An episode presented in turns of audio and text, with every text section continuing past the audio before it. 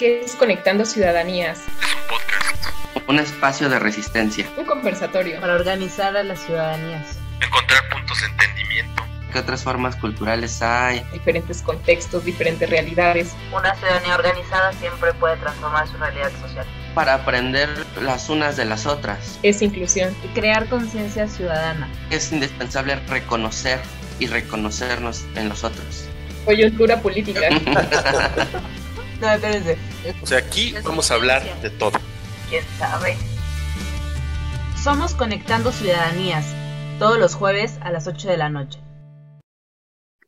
Hola, buenas noches a todas las personas que nos están escuchando y a las que posteriormente nos van a eh, permitir entrar a sus oídos. Bienvenidas, bienvenidos al conversatorio permanente Conectando Ciudadanías de Ciudadanías AC yo soy Anitza Morales, presidenta de Ciudadanías, y hoy estoy muy contenta de saludarles una vez más, como cada jueves a las 8 de la noche, pero sobre todo estoy muy contenta porque estoy compartiendo espacio con dos personas maravillosas. Por parte del equipo de Ciudadanías nos acompaña Mónica Guanzi, secretaria general. ¿Cómo estás, Moni? Buenas noches. Hola Danitza, buenas noches. Pues muy emocionada de poder estar comenzando un capítulo más de Conectando Ciudadanías y sobre todo que estaremos hablando de un tema, digamos, un tanto diferente a los que hemos venido platicando en las, en las anteriores semanas. No, Moni, pues qué bueno que podamos coincidir el día de hoy aquí en un nuevo episodio de Conectando Ciudadanías. Y déjenme decirles que no solamente estamos nosotras dos, sino que junto con nosotras se encuentra una persona increíble. Su nombre es Hasler Uriel Montoya Rodríguez Déjenme contarles un poquito de él para que vean el, el nivel de persona que está el día de hoy.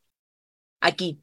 Él es licenciado en Derecho por la Universidad de Cuautitlán se desempeña como asesor jurídico privado, es especialista en seguridad pública por parte del ICATBER en el estado de Veracruz.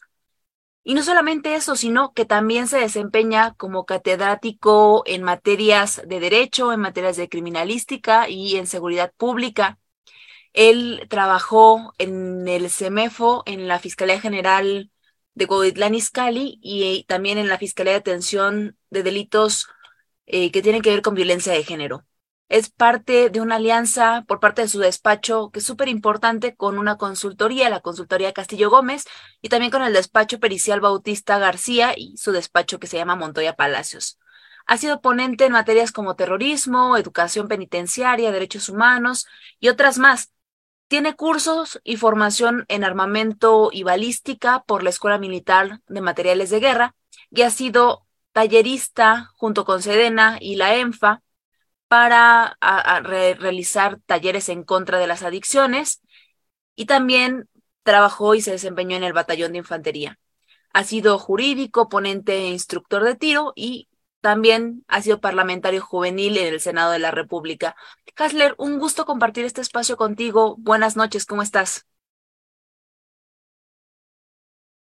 Parece que por ahí hay un, problema. a ver Mónica, gracias por la oportunidad. Ok, sí, bueno, lo escucho súper bien.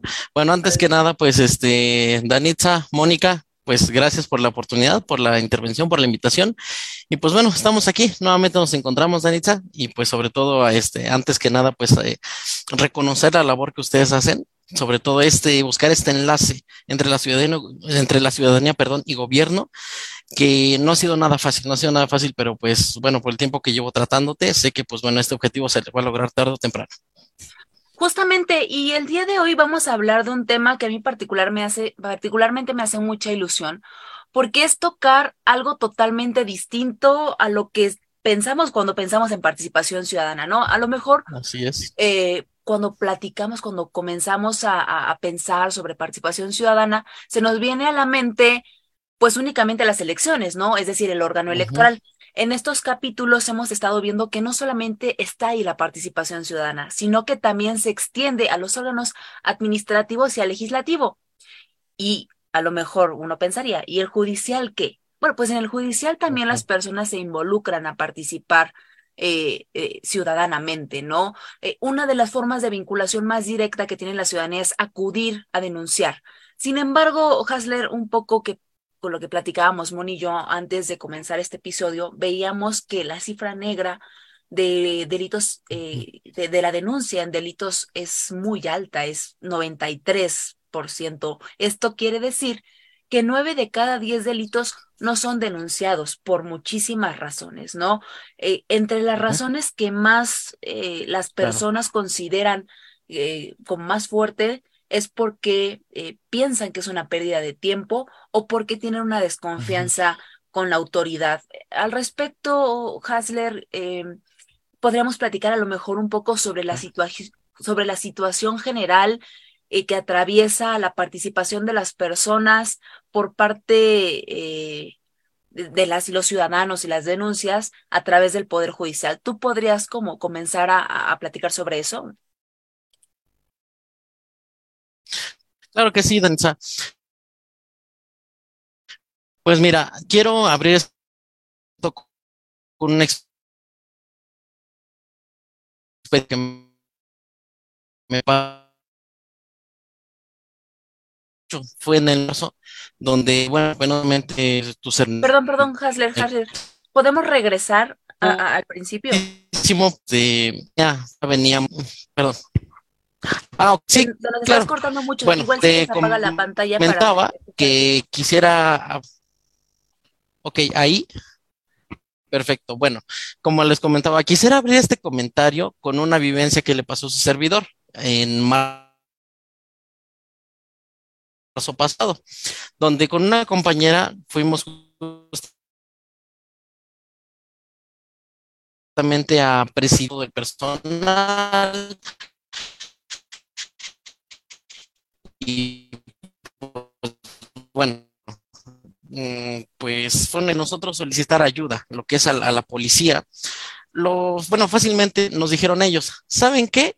Este, pues mejor váyanse, ahora sí que vayan a, a, denunciar. Váyanse a denunciar. Bueno, ¿a dónde acudir? Paluca, toda esa zona del sur, pues es una zona algo conflictiva. Por ende, pues nadie, inclusive tu servidor y su compañera, no pudo, pues bueno, más bien nos desistimos de la denuncia. Y justamente eso lo decían, ¿a qué vamos? A que la denuncia nos, nos obliga justamente a perder de tiempo, a ver a algún funcionario público sin, vaya, sin ganas o que te ponga cara, inclusive en la experiencia que yo tengo en, a nivel de fiscalía, es una espera promedio de cuatro horas para que tú puedas presentar una denuncia. Ahora, en cuanto a la parte, bueno, de que penosamente algún familiar amigo pues haya, haya partido, para que te entreguen un cadáver son ocho horas. Digo, tiene este, ahora sí que tiene su explicación, más bien tiene su explicación este hecho de que por ende se trae tanto tiempo, pero aún así la gente es lo, lo primero que ve y por eso son factores disuasorios para que la, la gente no se anime a denunciar. Y como bien lo, lo dijiste, Dani, eh, al menos según el índice global de impunidad del 2017, México cuenta con el índice más alto de impunidad en las Américas. Somos el cuarto país con más impunidad en el mundo. O sea, es un dato pues por demás penoso, la verdad por demás penoso. Tenemos el, en promedio tenemos el 91% de, de, de los delitos que se cometen en el país quedan en la impunidad no hay una resolución, no hay un castigo, hay una investigación quizá, porque así te lo marca el protocolo, porque así te lo marca como tal alguna, alguna ley, pero como tal no hay resultados. Penosamente no estamos llegando a esa parte. Aparte, ¿por qué? ¿Por qué también se da mucho? Por esta justamente la revictimización, está la parte, lo que, lo que una vez platicamos entre nosotros, la prescripción también, está también la parte de que pues si no, tú no sabes explicar bien qué es lo que te pasó, pues el funcionario público te dice, no, pues es que no lo podemos atender, o sabe qué, espérese, no, es que mire, pues también este, ahora sí que también si, si quiere usted, pues mejor espérese, o sea, simplemente a nivel fiscalías hay muchas trabas, realmente hay muchas, muchas trabas. Digo, también está su parte buena, digo, no todo es negro, todo es blanco, también hay puntos medios, pero aún así, aún así déjame decirte que la mayoría no son resultados favorables. Sea, inclusive ahorita en la mañana acabo de, enterarme de, de, un asunto de que a la persona está detenida desde la mañana y a estas horas apenas le van dando informes. O sea, imagínate. Está, bueno, tenemos herramientas como lo que es el Registro Nacional de Detenciones, justamente para evitar esto, para evitar de que, bueno, se llevan a mi familiar, pero ¿dónde está? O sea, para empezar, ¿qué hizo y dónde está?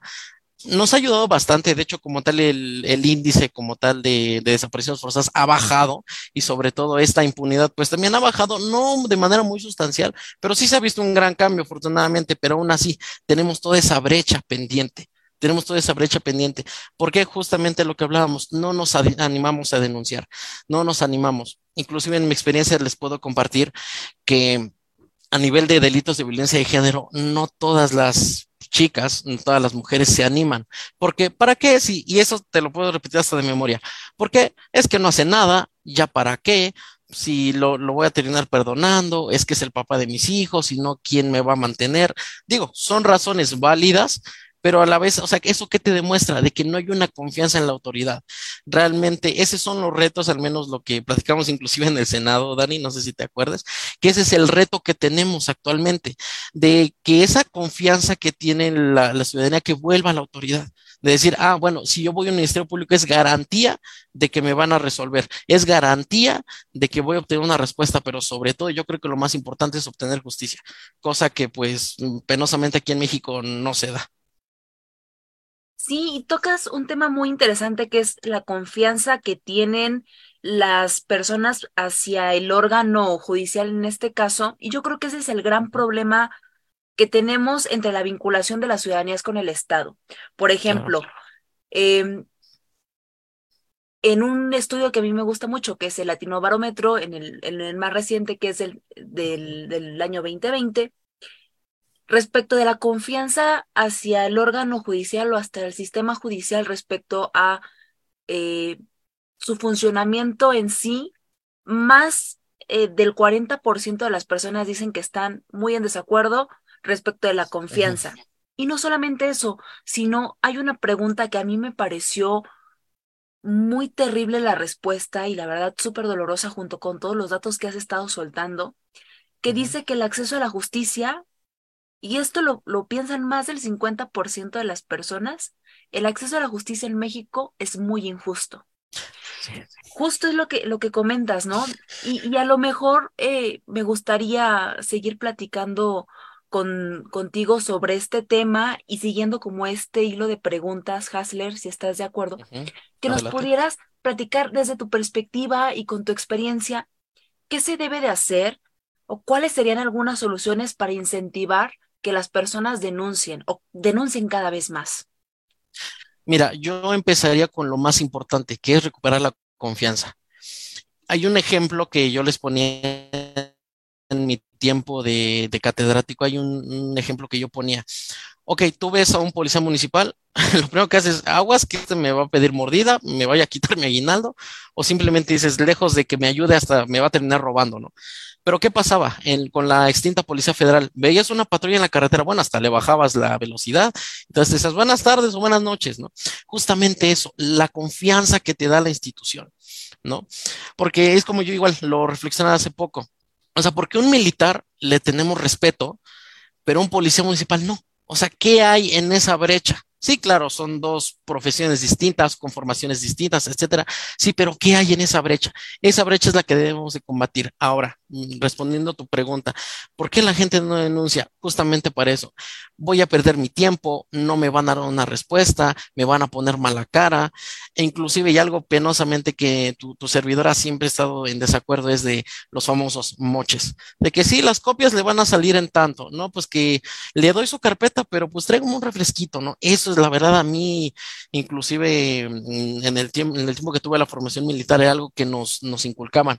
Ustedes si van a hacer algo, va a ser por, por vocación, inclusive hay un, un valor dentro de la milicia que es este, el, el, espíritu de cuerpo, o sea, de ayudar a tu semejante.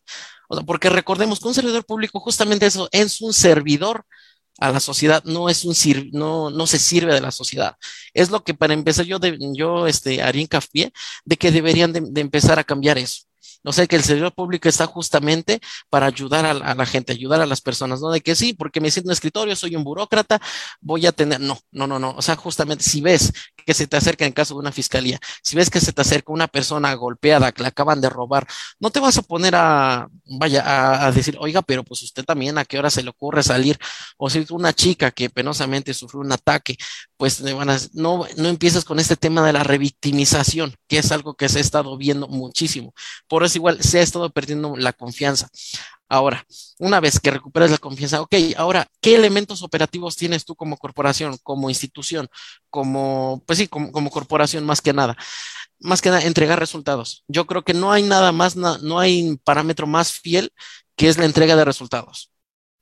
¿Por qué? Porque si imagínate, este 91% de impunidad que tenemos, lo cambiáramos a 91% de resolución de delitos, de, resolución ya sea positiva o negativa, pero simplemente que tengan una respuesta, ¿no?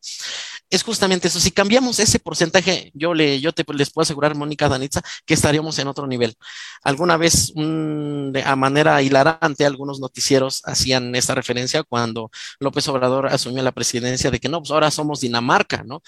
Por, claro que se puede, o sea, claro que nosotros podemos hacer ese cambio. Quizá no a una, una economía o sistema de justicia de un país de primer mundo, quizá no, porque eso es gradual, eso es paulatino, pero empezar a dar, dar los pasos, dar el primer paso casi siempre es lo más difícil, pero déjame decirte que no es lo imposible.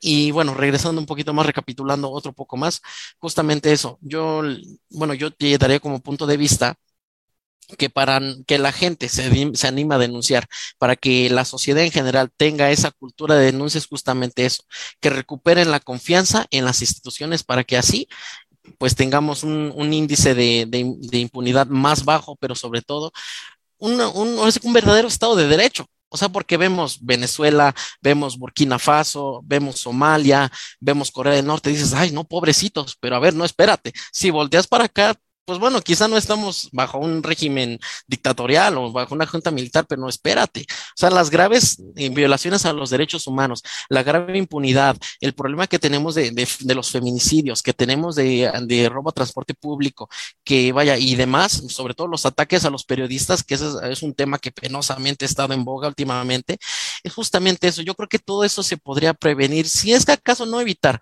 pero sí prevenir si justamente las autoridades, desde la autoridad municipal desde la comisaría hasta, no sé, se me ocurre, la, la, Fiscalía General de la República, si tuvieran ese respaldo de la confianza que a nosotros como ciudadanos, ok, bueno, yo voy, denuncio, presento mis pruebas, presento promociones y no me ponen trabas, no me piden dinero, pero sobre todo me hacen caso, yo creo que eso cambiaría muchas cosas, Dani.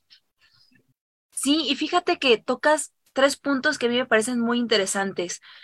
Eh, primero, ¿cómo le hacemos para prevenir un tema? Cómo le hacemos para dar el primer paso, cómo le hacemos para incentivar la confianza.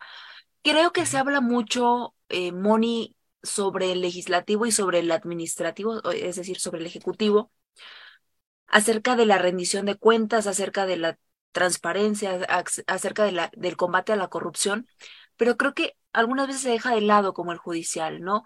A lo mejor eh, eh, no tendría que dejarse tanto de lado y más bien claro. seguir promoviendo que todos los poderes en todos los órdenes de gobierno pues uh -huh. comiencen a desarrollar políticas internas, eh, incluso reglamentación que les permita eh, pues como reglamentarse al interior y prevenir uh -huh. este tipo de, de, prácticas que lo único que hacen es menoscabar el, el interés y la confianza por, de las personas a participar en ellas. Hasta el momento me gustaría saber eh, la opinión de Moni o la o lo que tú piensas a, lo mejor desde tu perspectiva un poco más internacional. Claro, Dan. Pues creo que han mencionado, por ejemplo, diferentes puntos que a lo mejor y en otros conectando ciudadanías hemos coincidido, ¿no? Como la falta de confianza hacia las instituciones. Y cuando mencionábamos, por ejemplo, esa falta de confianza únicamente hacemos referencia, por ejemplo, cuando realizas un trámite en alguna institución, en algún ayuntamiento, en, digamos, ¿no? Como no tanto como hacia la parte de las instancias judiciales, ¿no? A lo mejor como las procuradurías, las fiscalías, sin embargo, creo que también está como implícito, o más bien las ciudadanías han, eh, se, digamos, como que se han creado bastante este ideario colectivo, ¿no? Que todas las instancias son corruptas, que en todas las instancias si vas a llevar a cabo un trámite, alguna denuncia, es perder un día, medio día, ¿no? Entonces creo que han sido comentarios que los hemos adaptado y nos la hemos creído, ¿no? A lo mejor por experiencias de familiares, experiencias propias, y de ahí reproducimos ese modelo, pero creo que tampoco eh, hemos a lo mejor tenido esa capacidad para incidir en, la, en el cambio hacia estas prácticas, ¿no? Eh, como lo señalabas, a lo mejor y se ha dejado un poquito de lado, se ha perdido como de la vista el poder generar eh, esfuerzos que hagan, digamos, un cambio, ¿no? Respecto a cómo es el trato en principio por parte de las autoridades hacia las ciudadanías. Por ejemplo, el licenciado Hasler mencionaba la revictimización. O, por ejemplo, que muchas veces, eh, a mí me sorprende mucho este dato que nos señalas, ¿no? Que México es, digamos, como el cuarto país en donde mayor impunidad existe. Entonces creo que muchas veces pasa, ¿no? Como estos comentarios tradicionales que escuchamos en nuestra familia, entre nuestros amigos, como ¿para qué voy a denunciar? si no va a pasar nada, solamente es como denuncio, hay un registro de, de del delito que, que, me fue cometido, del cual fui víctima, y hasta ahí quedó, ¿no? Entonces creo que también eso es como un elemento que, que, genera mayormente la pérdida de confianza hacia las instituciones, pero como, como lo señalo, ¿no? a pesar de, de, identificar que falta confianza hacia estas instituciones, que existen malas prácticas al interior de estas instituciones que brindan justicia, que, que, garantizan igual como tus derechos, pues te ves imposibilitado en principio a alcanzar justicia y, más antes todavía a ser atendido con, con dignidad, ¿no? Como lo mereces porque fuiste víctima y entonces no hay como un, un trato justo hacia la persona que ha sido afectada. Entonces, eh, esto me hace pensar también sobre la importancia que tiene, digamos, como esa sensibilidad, tanto las personas que están como al interior de las instancias que brindan justicia, para, digamos, ¿no? Como ciudadanizarse un poquito, como lo señalaba el título de este, de este conversatorio, la ciudadanización de la justicia, ¿no? Como cómo acercas, cómo haces que todo este procedimiento que tiene que ver con lo legal, con el ejercicio de tus derechos, con, con un ejercicio como incluso de, exigencia para denunciar algo, para solicitar algo en estas instancias, cómo hacerlo, ¿no? Cómo bajarlo más hacia, hacia las personas, hacia la ciudadanía en general, o para aquellas personas que incluso, digamos, tienen desconocimiento a, estos ámbitos, ¿no? Entonces, eh, pues esto es como algo que me está llamando bastante la atención, sobre todo estos datos que, que nos estás comentando y sobre todo las prácticas que desde tu experiencia los, lo has visto, ¿no? A lo mejor sobornos que tienen que ver con, con cuestiones como económicas o como lo señalabas, ¿no? Con regalos, con, con alimentos que te hacen eh, a lo mejor cambiar tu actitud para poder agilizar un trámite que digamos, ¿no? De algo que es como que corresponde a tu trabajo, pero te lo hago pues para que me apoyes, se haga menos engorroso el trámite. Entonces creo que esas son como esas prácticas que, que se encuentran dentro del ideario colectivo y que se siguen reproduciendo, ¿no? Creo que muchas veces eh, se acepta el decir, pues doy una mordida y así me evito irme a formar mediodía para poder pagar, no sé, mi multa, para que me liberen mi placa o algo así. Entonces, eh, no sé cómo vas viendo, Hasler, qué es que es estos como, o, más bien, ¿cuál sería? Eh, me gustaría como en principio preguntarte eh, cuáles serían como aquellas estrategias que pudiera implementar tanto las instituciones de justicia para poder ciudadanizar más, eh, digamos, como todos los procedimientos que conforman pues el ejercicio mismo de la impartición de justicia. Haría la sugerencia de justamente hacer medidas de premio más vaya más ad hoc que justamente hagan esa labor de disuadir al, servidor público, aceptar alguna coima, aceptar algún soborno, aceptar alguna torta, vaya todo eso. ¿Por qué? Porque volvemos a lo mismo, es tu trabajo, ¿no? Para eso te rentas, inclusive es, es este dicho de mi papá, para eso te rentas, ¿no? Así que pues sería esas dos ya hay, hay instancias dentro de lo que son, este, por ejemplo, la Fiscalía Mexiquense, lo que es, eh, no, no se diga la, la, Fiscalía General. Vaya, yo creo que toda instancia tiene como que su órgano interno de control, su Contraloría o en su defecto el Consejo de Honor y Justicia, ¿no? Pero, ¿qué pasa? O sea, a veces, el, por ejemplo, el, titular de la Contraloría es amigo del Ministerio Público, así como que, mm, pues de qué se trata, ¿no? O sea, no hay como tal un, castigo ejemplar, porque yo, yo digo que, o bueno, más bien yo les comparto, antes de como tal de empezar a generar una política de prevención hay que disuadir, ¿no? Hay que disuadir. Quizá pues se ha aplicado mal en la estrategia de seguridad a nivel nacional, pero digo, no nos vamos a un ámbito tan grande a lo que es a nivel país, ¿no? Empecemos desde, por ejemplo, el ayuntamiento, ¿no? Ok, de que de que llegas, buenas, buenas tardes, señorita, ¿qué quiere? No? Oiga, espérese, ¿no? Yo solo vengo a pagar mi agua, ¿no?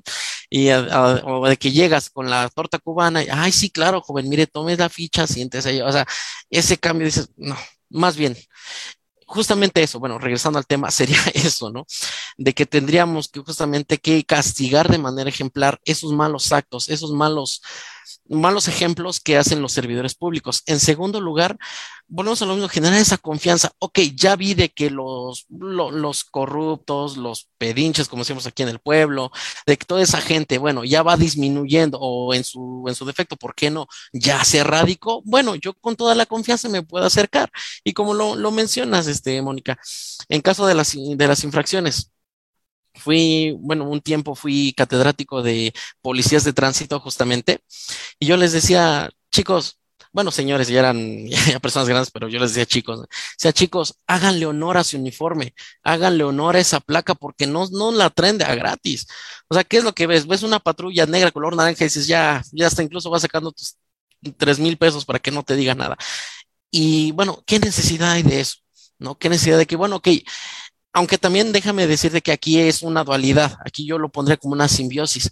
¿Por qué? Porque ahora sí que coopera mucho que la autoridad se preste esos malos manejos, como nosotros ciudadanos también, ¿no? Incentivamos esas prácticas de que joven se pasó un alto, sí, tenga y déjeme ir. O sea, no, es de tener ese valor civil de decir, ¿sabe qué oficial? Pues sí, me equivoqué, me pasé el alto, no traigo mis placas o venía bebiendo, tener ese valor civil, decir, me equivoqué, adelante, asumo la responsabilidad de mis actos.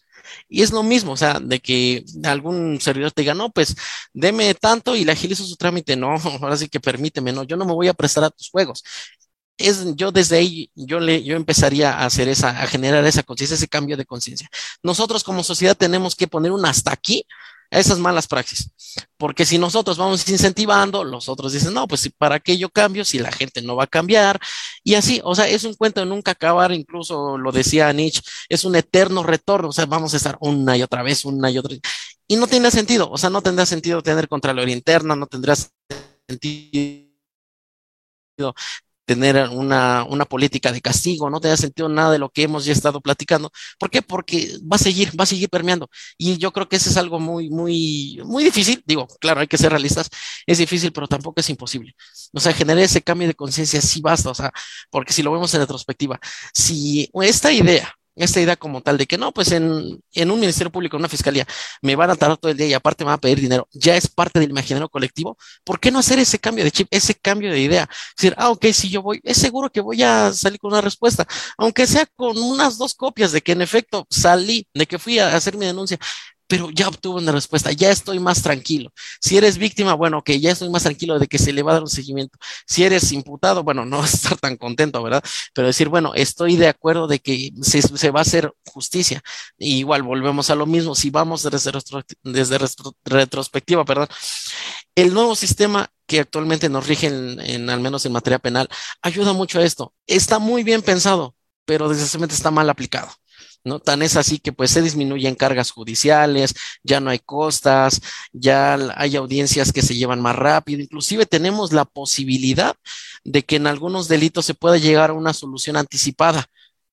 O sea, eso yo creo que antes pues no, no se veía, ahora es una realidad hagámoslo realidad, aprovechemos esos beneficios, pero sobre todo no permeemos, es lo que yo siempre hago, hago constancia, no permeemos las malas prácticas, porque hay algo que sí he visto, en, ahora sí que en mi experiencia hay algo que he visto, de que, bueno, pues conozco al fiscal, conozco al MP, mi tío es el comandante, o inclusive este, mi novia es la secretaria, ¿no? dices, ah, bueno, pues ahí tengo una salida fácil, ok, sí, tú entras fácil, pero la gente que está atrás de ti esperando o está delante de ti esperando, tú entras como si nada. No, pues eso también es una mala praxis, que a veces, pues bueno, no, no me dejan mentir, se ocupa, a veces lo tenemos que hacer porque penosamente esto ya está tan permeado que bueno, tenemos que entrarle, ¿no? Como dicen, les comparto un dicho que, que decía mi abuelo en paz descanse, decía, en este medio, pues te tienes que ensuciar, necesariamente tienes que ensuciar, pero tú decides qué tan sucio tienes que estar.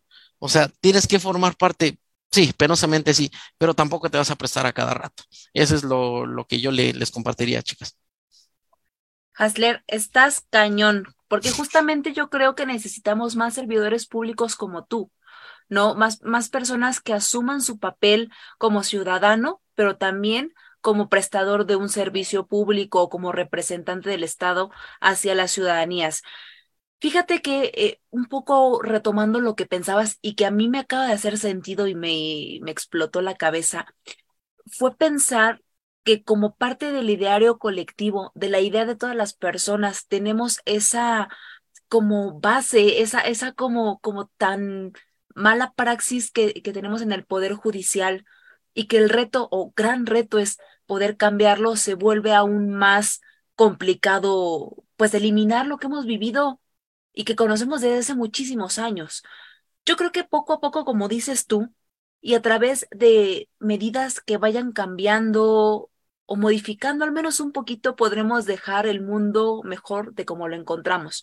Sin embargo, eh, me gustaría, Hasler, que nos pudieras compartir un poco sobre hacia dónde podríamos comenzar a caminar para hacer más cercano al Poder Judicial a las personas. Por ejemplo, hace poco implementaron una cosa que se llaman sentencias de fácil lectura, que es como muy amigable para las personas, eh, sobre todo para las personas menores de edad o personas que viven con algún tipo de discapacidad. Y yo creo que incluso todas las sentencias deberían de ser de fácil lectura, porque al final de cuentas, si tú eres una persona eh, normal, vamos a decirlo, sin, sin formación jurídica, muy difícilmente vas a entender como con palabras eh, fáciles o con palabras coloquiales lo que te está tratando de decir el juzgador.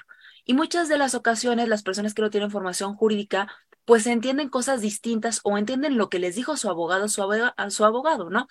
Que no es muchas de las ocasiones lo que realmente es, ¿no? Eh, y, y, a lo mejor eh, ese, ese, es uno como de los ejemplos, ¿no? Que, que a lo mejor me, me, gustaría poner sobre la mesa, un poco hablar de este nuevo sistema de justicia penal que nos comentan, que yo creo que es muy, muy interesante. ¿Cómo le hacemos para cambiar el chip de las personas y decir, a ver, no todo, no todo es cárcel, no podemos llegar a un acuerdo, no, no, no, solo, no tienes que ver a la persona en la cárcel por uno, dos o cincuenta años para que tú obtengas justicia, si no hay otros medios de reparación del daño. Eh, no sé, a lo mejor que nos pudieras compartir un poco de otras experiencias que hay sobre procesos o hacia dónde podemos comenzar a caminar para ser más ciudadano, para acercar cada vez más al Poder Judicial hacia las personas y eliminar esta brecha que yo creo que también es uno de los factores importantes para poder eh, pues, ciudadanizarlo y recobrar la confianza. Adelante. Ok, Dani, pues mira, de entrada, como ya bien lo dijiste, y de hecho me ganaste el punto, de las, las sentencias de fácil lectura. Incluso hace poco vi una justamente de un tema por ahí de, me parece que fue de una guardia y custodia, si no mal recuerdo, que digo, wow, o sea, incluso como lo, lo dices, gente que no está relacionada en este medio, gente que no tiene el estudio, lo entiende. Si de por sí uno como nosotros, ahora sí que Dani que somos colegas, cuando en nuestra etapa de estudiantes, que era? Te veías la jurisprudencia, la tesis, y decías, pero qué, ¿qué, me está diciendo, no? Ahora imagínate alguien que no tiene la formación, pues imagínate, ¿no? Ahora, ¿cómo podemos, ya responde a tu pregunta, ¿cómo sería? Ya existe actualmente, actualmente ya se han hecho varios mecanismos que han sido buenos, han sido buenos, pero yo, como yo siempre le digo, es aún falta más, siempre hay que dar un poco más. De entrada, pues bueno, las, la, la posibilidad de denunciar en línea, yo creo que a muchos les ha facilitado la vida. O sea, si bien es cierto, dices, bueno, no, no me quiero ir a perder mis cuatro horas, pero pues bueno, desde mi, mi computadora, desde mi tablet, desde mi teléfono, inclusive hasta por una llamada, ya puedes presentar una denuncia, queja, bueno, lo que, ahora sí que lo que corresponda. Ahora, también tenemos en cuanto a métodos de, de para ciudadanizar este acceso a la justicia, por ejemplo, el, el Poder Judicial, perdón, el Consejo de la Judicatura Federal, en tiempos de pandemia, incrementó, bueno, claro, era imposible que nos reuniéramos mucha gente en un mismo lugar, pero implementó algo que la verdad yo admiré muchísimo, que justamente estos juicios en línea. O sea, que a veces hubo varios deslices, como la, la, vez de que un abogado sin pantalones, ¿verdad? Pero la verdad, o sea, esto facilitó mucho. ¿Por qué? Porque estabas cuidando la salud en general. Dos, era más fácil por ejemplo, comparecer desde tu casa que irte a trasladar a veces dos, tres horas hasta llegar al, al tribunal. Y, la tres, yo creo que es la más importante, facilitaba más esto facilitaba más la forma de, de, una de desahogar alguna posición, de hacer alguna algún requerimiento, vaya, todo esto lo facilitaba mucho.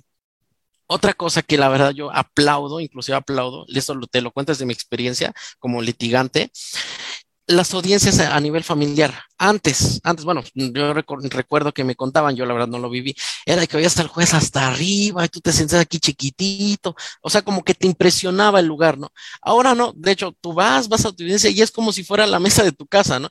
Está el juez enfrente de ti, de hecho, se lleva así de una forma más amena, sin tanto tecnicismo, sin, inclusive hasta el juez va, bueno, obviamente, pues va formal, pero ya no togado, o sea, ¿por qué? Porque eso no a toda la gente le, vaya, le agrada hasta cierto punto le incomoda, porque claro, ves a alguien que sabes que es superior a ti, pues te cohibes, ¿no? O sea, te inhibes. Justamente eso, de, de que esas audiencias están en, esta posibilidad de ser ya más, más amenas. Ahora, con este nuevo sistema de ser de manera oral, Vaya, yo creo que bien dicen que hablando se entiende la gente, ¿no? Pues esto yo creo que este precepto cayó muy bien en este nuevo sistema. ¿Por qué? Porque así no, no es de que pues tengas que llenar de legajos tu carpeta o en ese, o en ese entonces tu averiguación previa, ya no tienes que llenar de legajos simplemente para decir, no, pues señor, pues yo solicito que sea la libertad de mi cliente, ¿no? O sea, no, ahora es algo más fácil. También tenemos lo que es justamente en cuanto a delitos de género, el acompañamiento por parte de lo que es el Departamento de Psicología, por parte de Trabajo Social, justamente cuando son de menores o cuando, si bien es cierto, la víctima, mm, casi siempre una femenina, si bien es cierto, ya es mayor de edad, pero bueno, no tiene esa capacidad, o al menos en el momento, no está como que mentalizada a enfrentarse a un proceso tan duro, vamos a llamarle así, pues bueno, tiene este acompañamiento, gente, como lo platicamos hace un momento, gente sensible, sensibilizada, de decir, ok, yo me pongo en tu lugar, que empaticen contigo, decir, ok, si no, tú no puedes decir esto, mira, hay que decirlo así.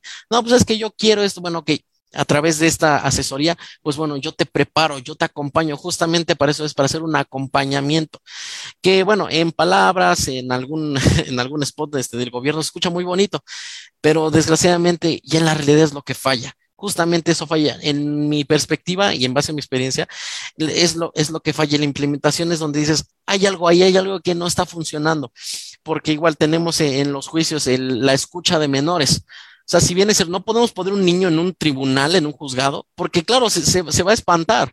Y hasta incluso me ha tocado en los juicios de guardia y custodia de que pobre niño va al juez y se pone a llorar.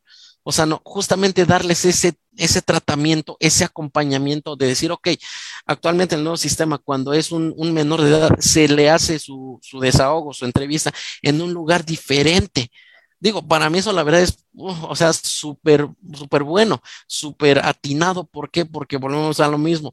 No todos estamos preparados para enfrentarte una situación así. Y otra cosa, algo que la verdad yo ahora sí que no agradezco, pero sí de cierta forma, pues sí, agradezco más bien que existe, que es la manera de que cuando tú llegas a una fiscalía, o un ministerio público, hay un, un, apartamento o un, área que es unidad de atención inmediata, de que tú llegues y no, es que mi vecina me pegó, se llevó a mi perro y aparte rompió mis vidrios. Ok, sí, tú me estás explicando todo el problema, pero todo eso que tú me estás diciendo, ¿cómo lo encuadras un tipo penal? ¿Y de qué forma yo, mi Ministerio Público, yo, este, atención inmediata, te puedo ayudar? Justamente es para eso. Es el primer contacto que tiene el usuario con la autoridad. Y es de que, ok, ah, tu problema entonces es de que pues se pelearon porque, no sé, porque le tiraste basura en su entrada. Ah, bueno, pues yo te dirijo a esta zona, te canalizo. Yo, esa es la palabra clave, te canalizo te, mando. Justamente para eso es lo que yo la verdad digo, bueno, gracias, ¿no? Porque luego llegas a un MP y dices, bueno, ¿qué hago? ¿No? Justamente estas personas están para, incluso desde la entrada, desde la entrada, ¿a qué viene? ¿Cuál es su problema? Quizá lo pesado es de que, bueno, te llenan de formularios que dices, bueno, esto ya lo llené tres veces, ya no quiero, o sea, ya me aburrí pero justamente es para eso, que el mismo funcionario te vaya encaminando, te vaya guiando. Inclusive la figura del asesor jurídico está para eso, para asesorar a ti como víctima, pues, ¿qué va a pasar? Si, si me toca ir a comparecer, si me toca, no sé, pasar al médico legista, si me toca, no sé, dar intervención al perito en criminalística, vaya, eso es lo que yo le, yo les comentaría a este señoritas, justamente eso, de que haya, de que exista, perdón, esta, área de que un primer contacto para que te vayan caminando y simplemente no llegues y bueno, ¿qué hago? Simplemente es lo que yo diría, que existan más unidades o más personas con esta funcionalidad, con esta dinámica de justamente acompañar a la persona denunciante a, bueno, a sus respectivas diligencias y así se, se facilita la atención, la atención al usuario. No, pues sobre todo, Hasler, nos estás dando, digamos, como una cátedra, ¿no? Yo que, digamos, de formación no soy abogada, pero estoy teniendo como todo este entendimiento que tú estás explicando, ¿no? Desde lo que vives en tu experiencia, de cómo se llevan a cabo los procedimientos, incluso, eh, pues estas estrategias, ¿no? Como lo dices, a lo mejor y tienen esta división dentro del órgano del poder eh, judicial, pues estás llevando a cabo eh, pues esta explicación, ¿no? Porque sobre todo este podcast, pues es un tanto igual informativo, educativo para aquellas personas que se encuentran escuchándonos. Entonces, nos has dado pues esta explicación muy detallada, muy precisa. Muchísimas gracias. Y, y con todo esto que nos estás comentando, creo que también eh, puntualizas algo muy importante, ¿no? El, la labor que, digamos, todas las personas que, forman parte de, estas instituciones desarrollan, ¿no? El poder hacer un espacio más amigable, como lo señalabas a lo mejor, y para un infante causa como una eh, digamos, como una impresión, ¿no? Ver a una persona mayor con cierta autoridad y, y sobre todo debatiendo como temas que tienen que ver con, con su personalidad, ¿no? Entonces, eh, me parece muy interesante como todo lo que, lo que ocurre o lo que también ustedes hacen, por ejemplo, con estas modalidades de los juicios en línea, eh, los juicios orales que digamos, ¿no? Que poco a poco se van adaptando como las, las prácticas clásicas de, de la impartición de justicia, pues a, digamos, como al uso de las nuevas tecnologías. Eh, y en ese sentido me gustaría, eh, digamos, ¿no? O sea, creo que en cada Conectando Ciudadanía siempre decimos, o sea, estamos bien entradas en, el, en, en la plática, en la charla y de repente decimos, oye, ya es como momento de ir cerrando. Entonces, eh, digamos, como para, para poder cerrar en este conversatorio, me gustaría eh, que pudieras a lo mejor comentarnos un poquito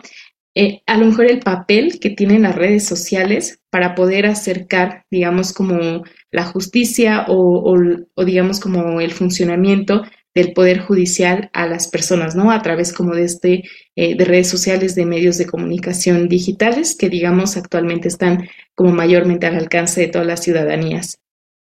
Claro, claro, Mónica. Pues mira, de entrada, la Suprema Corte de Justicia de la Nación tiene esta modalidad de lo que es la, la casa, me parece casa jurídica, algo así, no, no recuerdo bien el nombre, justamente para eso, para que te otorgan cursos de manera gratuita que se agradecen, porque, bueno, Dan, Danitza no me deja mentir que a veces los cursos son carísimos y, o sea, no necesariamente tienes que, en mi experiencia, por ejemplo, le he tomado algunos, en mi experiencia, o sea, no tienes que ser ahora sí un doctor en derecho para entenderle. La verdad es que son, son ponentes que si bien es cierto tienen, vaya, carrera judicial muy, muy grande, también vayas como que se, se adaptan a tu nivel y dices, bueno, que yo no sé qué hacer, por ejemplo, en caso de que no, me quitaron mi casa, ok, ¿qué, qué es lo que se puede hacer? O sea, es justamente dar es, ese contexto de quizá no tanto usar tanto tecnicismo, porque a veces lo que a la, gente de, de, a pie, como le decimos, a la gente de a pie es lo que no entiende y por ende la aburre. ¿no? Un tema, inclusive nosotros como estudiantes así lo manejábamos, ¿no? Tema que no entendías, tema que te aburrí ni le prestabas atención, ¿no? Ahora es justamente lo, lo mismo de esto que la, la, Casa de Cultura Jurídica, ya me acordé, de la Suprema Corte de Justicia de la Nación, justamente facilita eso, facilita que tú como, como persona, ya sea como litigante, como persona de a pie, como estudiante o como persona que si bien es cierto no está en el ramo al 100, pero bueno, tiene contacto con, pues bueno, le entiendas estas cosas. Ahora, también lo que es más que nada en redes sociales, mmm, no tengo el dato exacto de la fiscalía como tal, pero es alguna fiscalía de, de, nuestro país justamente estableció eso, de que nosotros como jóvenes nos podemos acercar a denunciar a través de un chat, de un inbox. O sea, que algo que nosotros como jóvenes utilizamos de manera mmm, consuetudinaria, pues lo podemos hacer inclusive, eso sí, sí tengo el dato exacto, me parece que fue en la Fiscalía de Yucatán, si no mal recuerdo, donde los delitos de violencia de género justamente se denuncian así en este modo de videollamada, o inclusive también en un WhatsApp, inclusive en un, como se dice en redes sociales, ¿no? Este, Infoneni, o sea, ¿qué te pasó? Justamente lo que se hace, bueno, incluso algunas fiscales han estado implementando, es contratar gente joven justamente para eso, porque, por ejemplo, llega un adulto y eso es algo que pasa, inclusive me pasó en, en algún momento. A mí me veían muy, muy joven, decía, oye, pero si va a llegar el abogado, yo soy el abogado, ¿no? Ahora, eso es con los adultos. Ahora con los jóvenes, por ejemplo, las chicas que penosamente sufren alguna situación de violencia, que llegan y, bueno, ven a alguien, por ejemplo, de nuestra edad, con alguien que pueden simpatizar, eso hasta facilita más su apertura. Decir, ay, es que mira, por ejemplo, él me, me pegó, me aventó por las escaleras, bueno, ese tipo de cosas. Que haya esa apertura. En cuanto a redes sociales también, que no, no solo una red social te sirve pues para publicar memes, para poner cosa y media, no. Si nos vamos estrictamente a lo que son las redes sociales en cuanto a impresión de justicia, bueno, ¿por qué cada fiscalía no tiene esa parte tipo de, bueno, que sean, por ejemplo, los martes informativos, algún espacio para expresar tus inquietudes, algún, por ejemplo, no sé, este, saca cita con algún agente del Ministerio Público para que le puedas, este, revelar tu inquietud sobre tal delito, inclusive, ¿no? ¿Por qué no abrir cursos? O sea, justamente empezar a acercar a la ciudadanía con una fiscalía, ¿no? Y bueno, y no solo con una fiscalía, más bien con la autoridad en general. ¿Por qué? Porque penosamente, pues no tenemos esa, esa cultura. O sea, ves a, no sé, por ejemplo, al encargado de despacho de, de la presidencia de la República, dices, no, pues ese señor está hasta arriba, yo estoy aquí. O sea, no, ¿por qué no mm, estar a ese mismo nivel? Quizá operativamente no, obviamente va a estar por encima, pero sí en esa, en esa cuestión de acercarte, inclusive como ejercicios democráticos, ¿no? Hacer los cabildeos, hacer los cabildeos públicos, porque muchos sabemos que hay un cabildo, que inclusive hay un, algo que Dan y yo vivimos hace poco, un proceso legislativo, pero ¿por qué no hacer esa apertura a nivel de sociedad? Que todos estemos informados sobre eso, ese tipo de temas, sobre ese tipo de situaciones. Ahora, regresando a cuanto a lo que es justamente la impartición de justicia, hacer justamente eso, acercarte a la ciudad a través de qué? Puede ser de un podcast, de un de un conversatorio como este, a través, por ejemplo, no sé, de alguna conferencia, de, por ejemplo, como le decía, un martes ciudadano, de que aquí no es tanto de tener un bosón de, bosón de quejas y sugerencias, sino que esas quejas y sugerencias en verdad las tomes para mejorar. Cuando recordemos que cuando te hacen una crítica, tú decides si tomarla para, para mal, de enojarte, o sobre todo tomarla para, para mejorar. Y justamente es eso, o sea, no decir, oiga, licenciado, pero usted se la pasó en su celular mientras yo le explicaba cómo es que me, me robaron. O sea, no, ok, quizá dice, bueno, yo, yo como servidor público me estoy equivocando. ¿En qué? A veces la parte más difícil es justamente esa, admitir nuestros errores. Penosamente, pues la autoridad tiene bastantes, ¿no? También, como lo dije hace un momento, nosotros como sociedad también les ayudamos, digo, desgraciadamente, pero digo, ¿por qué no empezar ahí a hacer ese acercamiento? Sobre todo en redes sociales la utilizamos, hay un promedio de edad que se utiliza una red social de los 17 a los 27 años, más o menos, es un estándar por ahí así. Nosotros como país somos un país joven, somos donde la población joven va, va puntuando cada vez más, cada vez más a diferencia, por ejemplo, de un país europeo. ¿Por qué no? Si tienes un grueso de población, digo, ahí tienes un área de oportunidad. Si también estamos viendo que la mayoría, por ejemplo, inclusive de los feminicidios, se han estado dando en población joven. Bueno, ¿por qué no te acercas a ese grupo etario, a esa juventud, de decir, oigan, si bien es cierto, ustedes jóvenes no tienen experiencia, pero aquí estamos nosotros para respaldarlos. ¿Y qué usa un joven en su mayoría? La red social, YouTube, Facebook, Spotify, em, Instagram, WhatsApp, vaya, todas las redes sociales. Vaya, ¿por qué no crea un, vínculo desde ahí, donde si bien es cierto, no, como no, no profesional del derecho, diga, no, pues es que yo no sé cómo expresar eso, o no sé si sea delito, o si sea, o la diferencia de denuncia y demanda, no la sé, pero que haya alguien que me explique eso. Es lo que yo, yo sugeriría justamente que, eh, que la autoridad a través de la red social que utilizan la mayor parte de los jóvenes que se, se acerque justamente a este grupo y decir, oigan, no están solos, sociedad en general no están solos. Muchos se nos dicen, no, ustedes jóvenes son el futuro de México, son el futuro del país. Pues empecemos a, hacer el cambio desde ahí. Si somos el futuro de México y sabemos cómo hacer las cosas, ¿por qué no los que están ahorita arriba nos dan el voto de confianza a nosotros y ya nosotros en un, futuro podemos hacer ese cambio y viceversa? O sea, imagínense, ahora sí que de generación en generación que vaya cambiando, cambiando. Un dicho de mi papá que él tiene es que cada generación es diferente y tiene que ser mejor que la anterior. ¿Por qué no hacerlo? Y empezar justamente con un rubro que tanto nos duele como sociedad, que es la impartición de justicia. No manches, ay, yo, perdón, pero fue muy, o sea, fue muy natural mi comentario, ¿no? Creo que coincidimos en ciudadanías con muchas de las aseveraciones que tú has hecho, Hasler, justo porque se trata de, de, de, de hacer más horizontal como estos procesos del Estado, cualquiera que sea el proceso, ¿no? Porque al final de cuentas están dirigidos hacia las personas. Y si el medio para hacerlo, como bien plantea Moni, son las redes sociales y como bien eh, eh, respondes tú, pues hagamos un, un, live, hagamos un podcast, hagamos una no lo sé, lo que sea, ¿no? Pero que acerque cada vez más a la gente a pues a las autoridades, que, que, es, lo que se busca, que es el fin último del Estado. Hasler, de verdad, muchas gracias por tu participación. Nosotras estamos muy contentas de poder, creo que nos está transmitiendo bien, pero bueno, eh, la, la vuelvo a, a pasar. Sí, sí se mira bien, creo que sí, ¿verdad? Súper bien. Sí, Va, sí. pues, mu- muchas, muchas gracias, Hasler, por tu tiempo, muchas gracias por brindarnos pues este espacio para poder platicar contigo sobre la ciudadanización del acceso a la justicia. Te entregamos una constancia con todo cariño por parte del equipo de Ciudadanías por tu participación el día de hoy en esta sesión.